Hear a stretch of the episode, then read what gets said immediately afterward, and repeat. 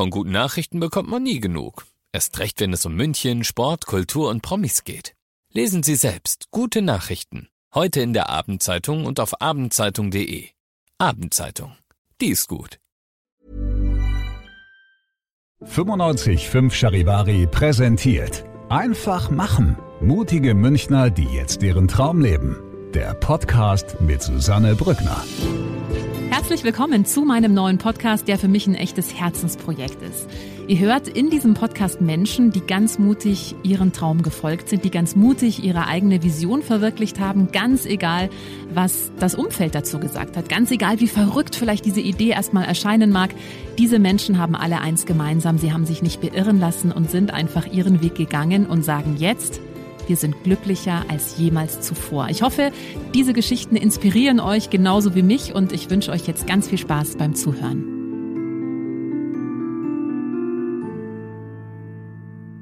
Wie überlebt man als Kind in den Slums der Philippinen? Wie schafft man es, die Kindheit ohne Eltern zu verbringen, viele Tage auch nichts zu essen, Gewalt zu erleben und ja, so die schrecklichsten Dinge im Leben zu sehen, die ein Kind eigentlich niemals erleben, sehen oder erfahren sollte? Darüber spreche ich heute mit einer Frau, die genau das erlebt hat. Jamabel Westner ist jetzt hier bei mir. Hallo, grüß dich. Hi, Susanne, danke, dass ich hier sein darf. Ja, ich freue mich so sehr, dass du da bist, denn Du hast so eine bewegende Geschichte und darüber wollen wir heute sprechen, vor allem eben, wie man es schafft, eine traumatische Kindheit ja nicht nur zu überleben, sondern mhm. sie auch ja dazu zu nutzen, um sich dann für andere einzusetzen und anderen Menschen zu helfen. Du mhm. bist ähm, auf den Philippinen aufgewachsen und geboren? Ja, ich bin in Tatalon, ehrlich gesagt. Quezon City, Manila ist ein Teil von, von den Philippinen. Also Manila ist die Hauptstadt. Ja. Genau, und dort wurde ich geboren und mit zehn Jahren wurde ich adoptiert. Mhm. Du hast nämlich ganz früh deine Eltern verloren. Ähm, mit fünf deine Mama? Mhm. Ja, an meinem fünften Geburtstag mhm. habe ich meine geliebte Mutter verloren.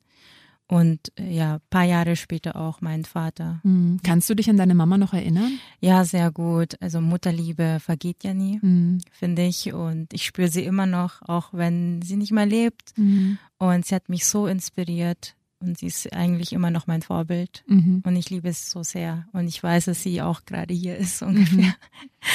ja. Mhm. Und dich immer noch begleitet quasi. Ja. Dein Papa ist dann ein paar Jahre später gestorben. Das heißt, mhm. du war, du und deine Geschwister, ihr wart dann äh, vollweise und ähm, genau. ja, wart dann wirklich in den Slums der Philippinen unterwegs. Wie muss man sich das vorstellen? Also es ist eigentlich immer, ich musste jeden Tag gucken, wie wir so überleben. Also meine große Schwester war mein, wie meine Mutter. Und wir mussten irgendwie schauen, dass wir nicht abdriften, so wie die anderen Kinder, weil die anderen waren schon sehr verloren. Und ich glaube, wenn man keine Bezugsperson hat ähm, in den Slums, dann ist es schon gefährlich, sich selbst zu verlieren und dann zu sagen, okay, ich, ja, ich nehme Drogen, um mhm. den Hunger zu vergessen, um den Schmerz zu vergessen. Und ich bin, und da war halt eigentlich so der Hauptpunkt, einfach zu gucken, dass ich bei mir bleibe mhm. und nicht so wie die anderen Kinder auf der Straße, die Rugby schnuffeln. Mhm. Es ist so eine Droge gegen Hunger und mhm. also, dass man den Hunger vergisst und mhm. auch den Schmerz vergisst. Und das wollte ich nie. Da muss ich zuschauen, wie die anderen, meine Nachbarn, meine Nachbarskinder auch sowas geschnüffelt haben. Und ähm, mir war das bewusst. Mhm. Ich möchte mich nicht verlieren mhm. und, und, und meine Geschwister. Und deswegen war das, glaube ich, so das Wichtigste für uns. Hattest du damals, ich meine, ihr habt, habt, wo habt ihr geschlafen? Auf der Straße? Ähm, äh, nee, also wir hatten schon ein kleines Häuschen. Mhm. Du kannst dir vorstellen, das sind die Häuser in den Slums, die sind, die stehen ganz nah nebeneinander und da hatten wir ein kleines Zimmerchen, da haben wir, da hat meine ganze Familie gewohnt, auch meine Mutter, als sie noch äh, lebte und auch mein Vater, der ab und zu kam. Und das war ganz, ganz klein. Also du kannst dir vorstellen, dass wir mit 20 anderen Familien ein Bad und mhm. eine Toilette geteilt haben. Hygiene war ein Fremdwort so mhm. ungefähr. Ratten waren überall. Mhm. Und ich muss ehrlich sagen, ich habe immer noch Angst vor Ratten Mhm. oder vor Mäusen, wenn ich Mhm. jetzt so hier durch die durch die Stadt von München laufe und Mäuse sehe Ja. von den Baustellen, Mhm. da kriege ich schon, da werde ich retraumatisiert so, Mhm. sozusagen. So kann man sich das ungefähr vorstellen. Mhm. Also wir hatten schon ein Dach über den Kopf, Gott Ja. sei Dank, Mhm. Gott sei Dank. Mhm. Du hast gerade gesagt, du hast mitbekommen, wie die Nachbarskinder dann eben so ein bisschen in die Drogensucht abgeglitten sind und für dich war klar, da möchtest du nicht hin. Hattest du als Kind, äh, als Vollweise ohne Eltern in den Slums trotzdem immer so ein Gefühl von oder so ein Traum von irgendwann ist alles wieder gut oder was hat dich so Oh ja. weitermachen lassen? Genau, ich glaube, dass ich äh, dieses Urvertrauen habe Mhm. und dass ich geglaubt habe. Ich kann es mir bis heute nicht vorstellen, wie es war, ähm, tagelang nicht zu essen und es dieses Gefühl zu haben. Aber als Kind habe ich immer gedacht, ich habe mir das vorgestellt, ich hätte was zu essen. Und irgendwie hat mich das total in die Traumwelt versetzt und ich habe immer meine eigene Welt so gebaut, wie ich es gerne gemacht hat, so wie Pippi Langstrumpf Mhm. und Mhm. aber in meinem Kopf und ich kann es mir gar nicht vorstellen bis heute nicht, dass dass ich hier in Deutschland bin und Mhm. dass alles, was ich mir so vorgestellt habe als Kind, ja letztendlich in Erfüllung gegangen sind. Also Mhm. alle Träume, alle Vorstellungen, Ja, die ich als Kind hatte. ja. Und das ist echt faszinierend und Ja. Mhm. ich glaube daran irgendwie. Also, dass das auch quasi das, was du dir früher vorgestellt hast, dass sich das auch vielleicht schon oder den Weg dann auch schon vorbereitet hat, Ja, genau. den du jetzt gegangen bist. Noch ganz kurz eine letzte Frage zu dieser Zeit in den Slums. Wie hast du oder wie habt ihr als Kinder, du hattest ja auch vorhin schon von deinen Geschwistern erzählt, Mhm. wie habt ihr Geld verdient?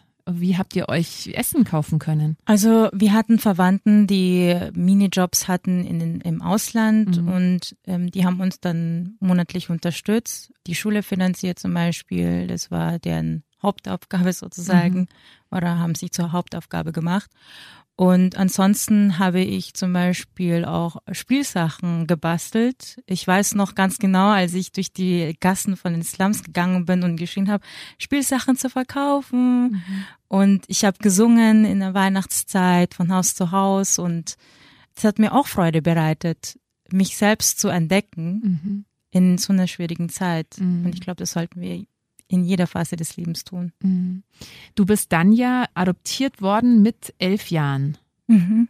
Und zwar von einer Familie, die Schwester deiner verstorbenen Mama Mhm. hat dich adoptiert. Kanntest du die? Ja, ich kannte sie. Obwohl sie in Deutschland gewohnt hat. Ja, die ist schon, ähm, der hat uns mal besucht, als meine Mutter sehr krank war. Mhm. Und mhm. die ist ja schon längst ausgewandert Mhm. gewesen. Mhm.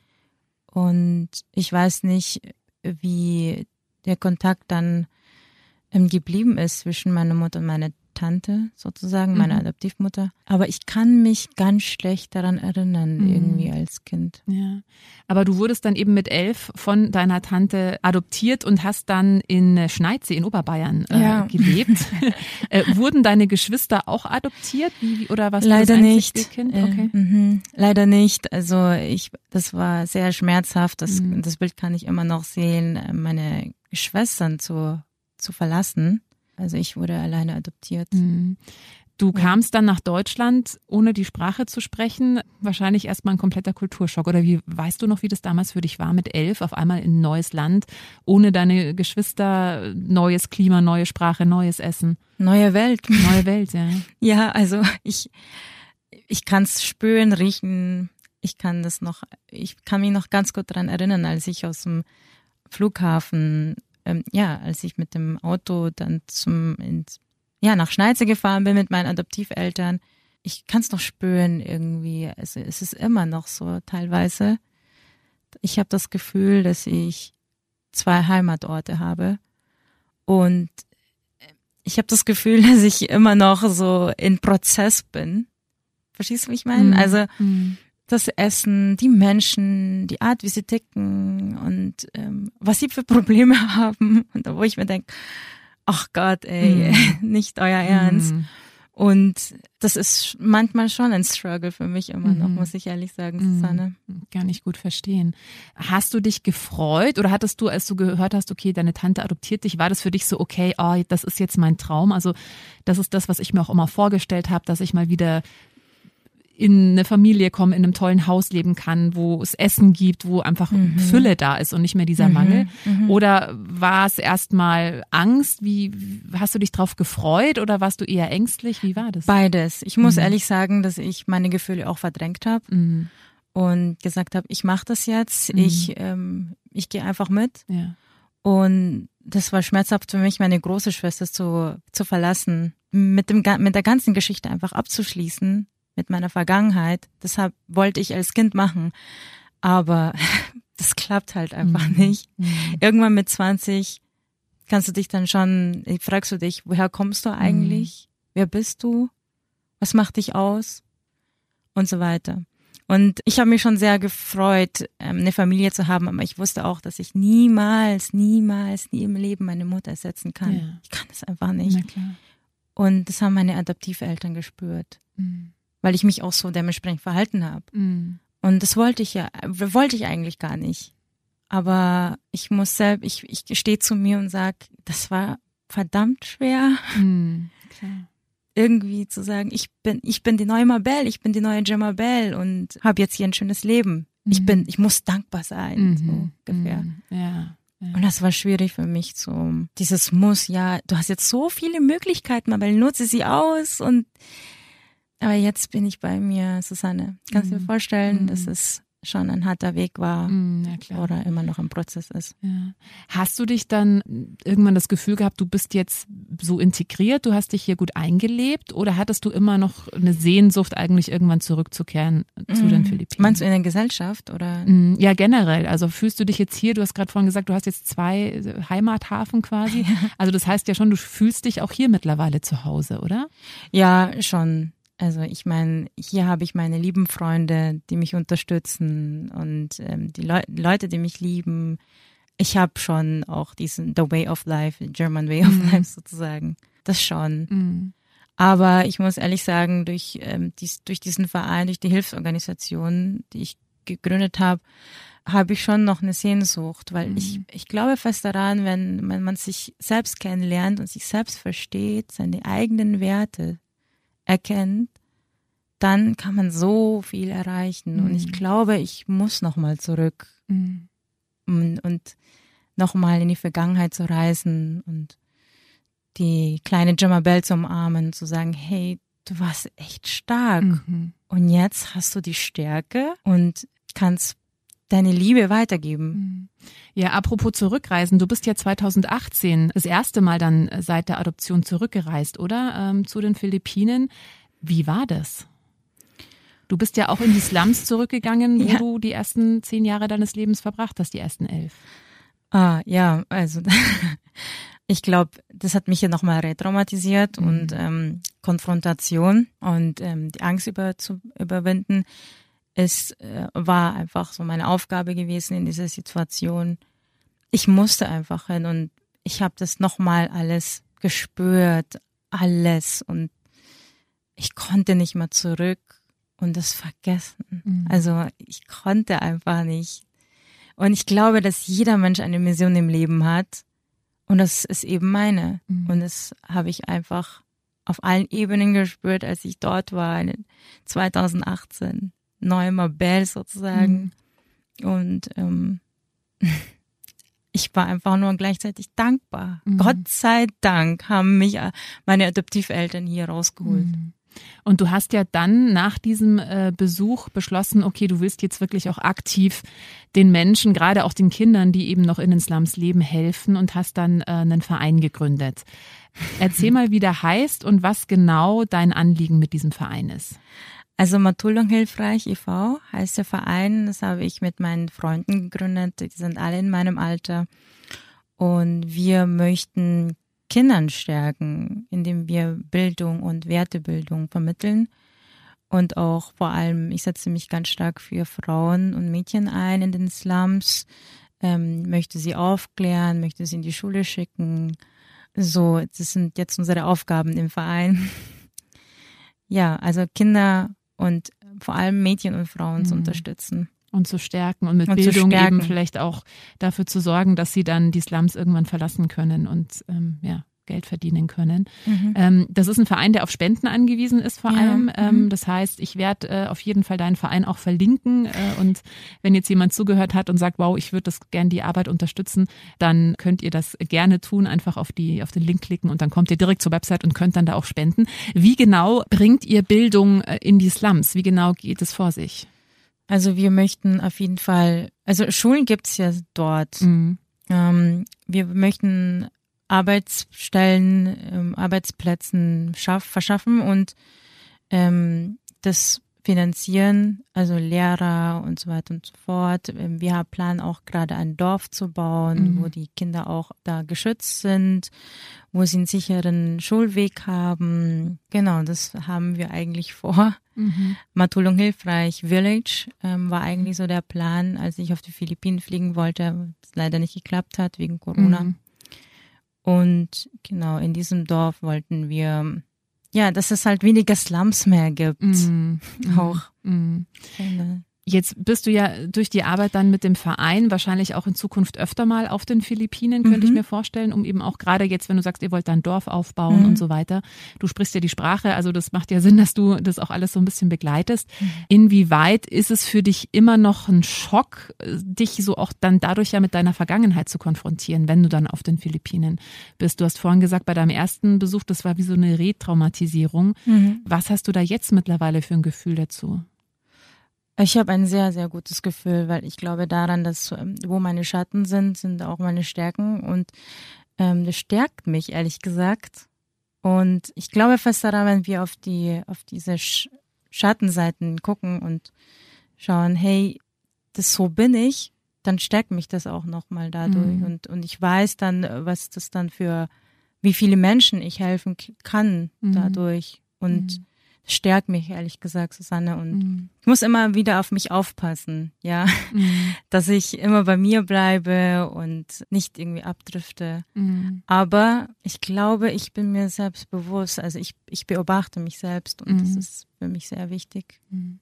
Wo siehst du deine Zukunft? In Deutschland oder auf den Philippinen? Beides. Ja. Ja, ja. Ich, ich kann nicht mehr ohne Philippinen leben, weil da komme ich einfach her und ich kann einfach auch nicht mehr ohne Deutschland leben. Das mhm. ist, hier bin ich aufgewachsen, hier habe ich meine Jugend verbracht, hier habe ich meine Freunde. Also ich glaube, dass ich das irgendwann, ich sehe mich, wenn ich alt bin und in diesem weißen Haus bin, volle Kinder, die dann irgendwie meine Kinder sind und dann sehe ich mich auch irgendwo in, hier in Deutschland Kaffee trinken mit mhm. Freunden. Also mhm. Also beides quasi. Ja. Mhm. Hast du noch Kontakt zu deinen anderen Geschwistern, zu deiner Schwester? Zu meiner Schwester auf jeden Fall. Die habe ich auch unterstützt, ähm, damit sie wieder in die Schule gehen kann. Und die ist übrigens auch Dozentin auf einem College. Und ich bin sehr, sehr stolz auf sie, dass sie das geschafft hat. Aber leider zu meinen Brüdern nicht mehr. Das ist ganz, ganz schwierig. Mhm. Mhm. Jetzt hast du ja, wenn man so deine Geschichte hört, äh, schon ein großes Päckchen zu tragen. Also dass mhm. dir wirklich, wir haben jetzt gar nicht über alles gesprochen, was du da Schlimmes auch erlebt hast ähm, in den Slums. Was mich noch interessieren würde, weil es gibt ja manche Menschen, die zerbrechen dann an so traumatischen Erfahrungen. Du mhm. hast es jetzt quasi genutzt und hast gesagt, hey, ich gründe jetzt eben Vereine, ich helfe anderen. Was mhm. glaubst du, ist denn das wichtigste Mittel oder was würdest du jedem raten, der vielleicht selber in seiner Kindheit, in seiner Jugend traumatische Erfahrungen gemacht hat? Wie kommt man denn da, wie kann man denn da am, am besten irgendwie mit, mit umgehen? Ja, gute Frage. Manchmal frage ich mich das selbst, wie hast du das geschafft, Mabel? Aber ich glaube fest daran, dass, ähm, wie gesagt, wenn man irgendwie sich selbst reflektieren kann, sage, hey, das habe ich geschafft. Und wenn ich das geschafft habe, dann kann ich alles andere schaffen. Und da ist ja irgendwo auch die Stärke, weil man so traumatisch, traumatische Ereignisse erlebt, ist ja irgendwo eine Stärke, weil man das irgendwie erlebt hat oder mhm, überlebt hat. Überlebt hat, genau mhm. so. Und dass man den Glauben nicht verliert. Also mhm. das hat mich so gestärkt, einfach an irgendwas zu glauben, sei es an einem Gott oder an mich selbst. Und auch zu glauben, dass, dass die Welt dir nichts Böses, immer nur Gutes für dich hat. Mhm. Und Vertrauen hat, dass alles wieder gut wird. Und ich möchte meine Vergangenheit in meinem Leben jetzt integrieren, um eine schöne Zukunft zu gestalten weil da eben, das gehört einfach zu mir, zu sich selbst zu stehen und hey, das habe ich erlebt und ich bin stolz auf mich. Mhm. Wow, es ist echt sehr bewegend. Also ich habe äh, tiefen Respekt dafür, was du ja durchlebt hast, was du jetzt eben auch dadurch äh, vorhast noch in der Zukunft. Hoffe sehr, dass wir jetzt vielleicht einige Menschen motivieren können, eure Arbeit da zu unterstützen. Äh, Matulong Hilfreich e.V. heißt der Verein. Wie gesagt, ich werde den auch gleich noch verlinken. Dann kann man euch eben gerade auch mit Geld unterstützen, damit ihr da dieses Dorf bauen könnt, damit ihr Lehrer einstellen könnt, damit wir Bildung da in die Slums bringen und den Kindern dann hoffentlich auch eine bessere Zukunft bescheren können. Ich wünsche dir alles Gute und ganz, ganz vielen Dank, dass du deine Geschichte erzählt hast. Danke, Susanne. Danke für dich. Wenn dir diese Folge gefallen hat, dann äh, freue ich mich sehr, wenn du meinen Podcast abonnierst, wenn du ihn teilst oder wenn du mir einen Kommentar da lässt. Einfach machen. Mutige Münchner, die jetzt ihren Traum leben. Präsentiert von 955 Charivari. Wir sind München.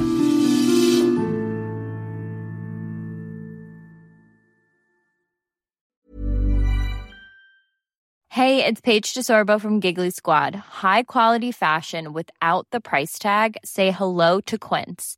I'm snagging high-end essentials like cozy cashmere sweaters, sleek leather jackets, fine jewelry, and so much more. With Quince being 50 to 80% less than similar brands. And they partner with factories that prioritize safe, ethical, and responsible manufacturing. I love that. Luxury quality within reach. Go to quince.com slash style to get free shipping and 365 day returns on your next order.